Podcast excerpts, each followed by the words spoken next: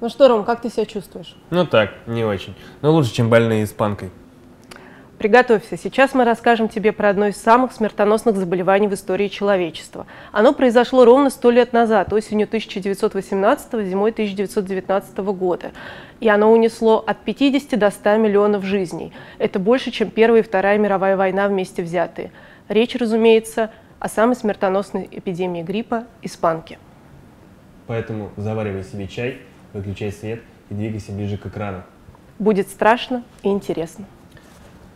Эта история началась холодным утром 11 марта 1918 года в военно-тренировочном лагере Фанстон на севере штата Канзас. Местный повар, его звали Альберт Гитчелл, проснулся с невыносимой болью в горле. Надо было сдаваться врачам. Пошатываясь, Альберт поплелся в медсанчасть.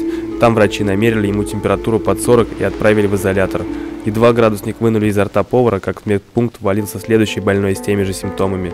Затем еще и еще.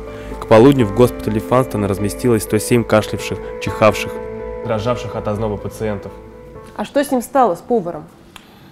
А, то есть тебя волнует только повар? А как же остальные? Ладно, с поваром все отлично, у него все хорошо.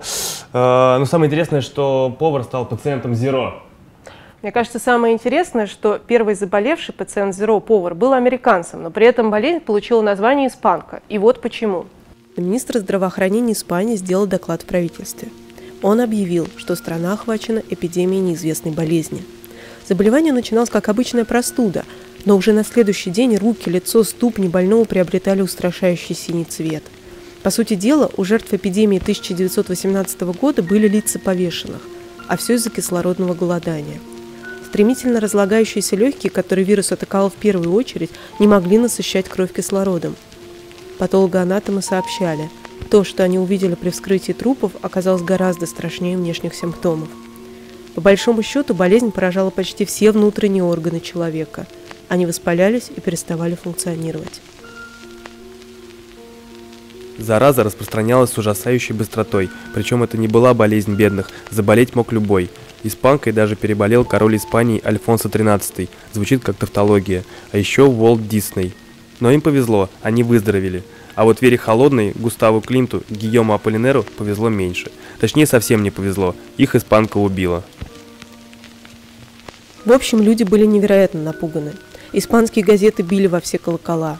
Закрыли школы, запретили массовые собрания, в общественный транспорт не пускали без марлевой маски. Весь мир с ужасом обсуждал новости о болезни из Испании – Хотя правда заключалась в том, что к осени 1918 года болезнь набрала полную силу и распространилась фактически во все страны мира. Но только Испания честно в этом призналась, окрестив заболевание своим именем. А были страны, в которых не было зарегистрировано ни одного случая испанки? Были, точнее был. Это был остров Морожо, бразильский остров в устье Амазонки. Кроме того, а, рекордно низкое количество заболеваний было зарегистрировано в Японии благодаря грамотному карантину. Фактически в страну не пускали корабли. Э, зато в отсталых странах с низким уровнем санитарии э, испанку встречали с распростертыми объятиями. Например, в Индии погибло 17 миллионов человек, э, в Иране 21% населения, а на Самуа 22%. Таким образом, что четверть населения планеты было истреблено этой болезнью. Самое страшное, что в зоне риска были мы с тобой. Но не буквально, естественно, мы с Ромой, а люди 20-30-летние, то есть самые активные, самые здоровые, кормильцы семей и женщины детородного возраста. Почему? Вот почему.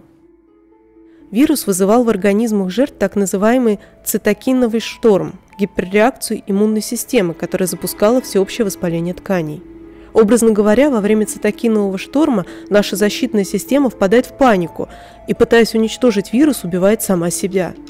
То есть чем сильнее иммунитет, тем быстрее он добьет своего хозяина, пытаясь его спасти. В этом смысле испанка выглядит как настоящее инопланетное оружие, которое за год вырезало под корень самую здоровую жизнеспособную часть человечества. А вот поколение 50-60-летних оказалось на удивление устойчиво к штамму гриппа H1N1. Именно так научно называется вирус, начавший эпидемию спанки. Дело тут в своеобразной особенности нашего взросления, которую называют импринтингом. Импринтинг может проявляться в разных сферах. На микробиологическом уровне импринтинг формирует наш иммунитет. Те болезни, с которыми мы сталкивались в детстве, нам легче переносить во взрослом возрасте. Поэтому в 1918 году престарелым жителям Европы повезло. Они уже были знакомы с штаммом гриппа H1N1. В 70-х годах 19 века он пронесся от Мадрида до Лондона в виде недомогания средней тяжести и назывался, кстати, «русская простуда». Обидно.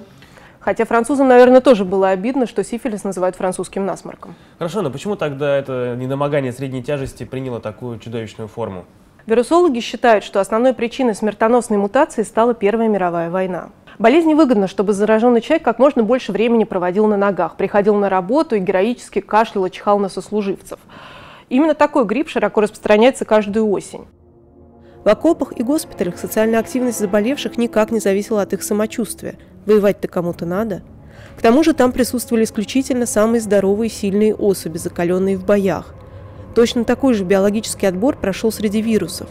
В результате получил распространение супервирус гриппа, особенно быстро размножающийся и безжалостный.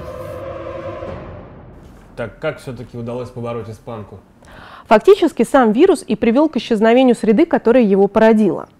Некоторые историки считают, что завершение Первой мировой войны во многом было вызвано пандемией испанки.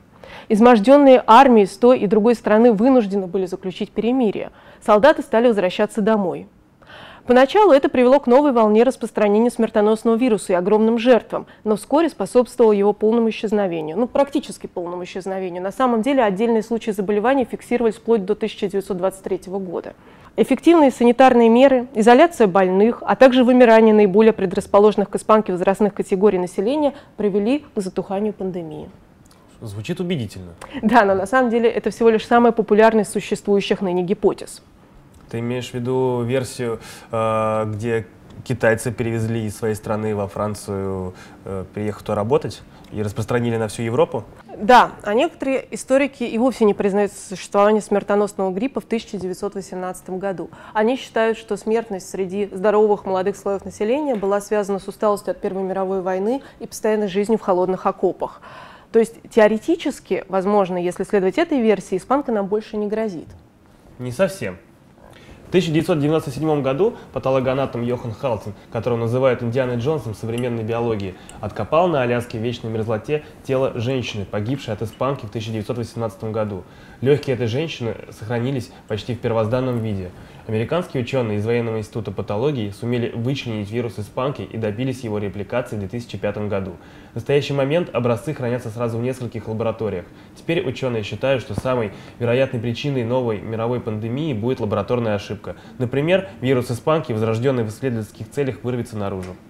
На этой позитивной ноте мы заканчиваем наш сегодняшний рассказ. В следующий раз мы обязательно расскажем тебе что-то такое же страшное и интересное. А нас не обязательно смотреть, ты можешь все это включить на фоне и слушать.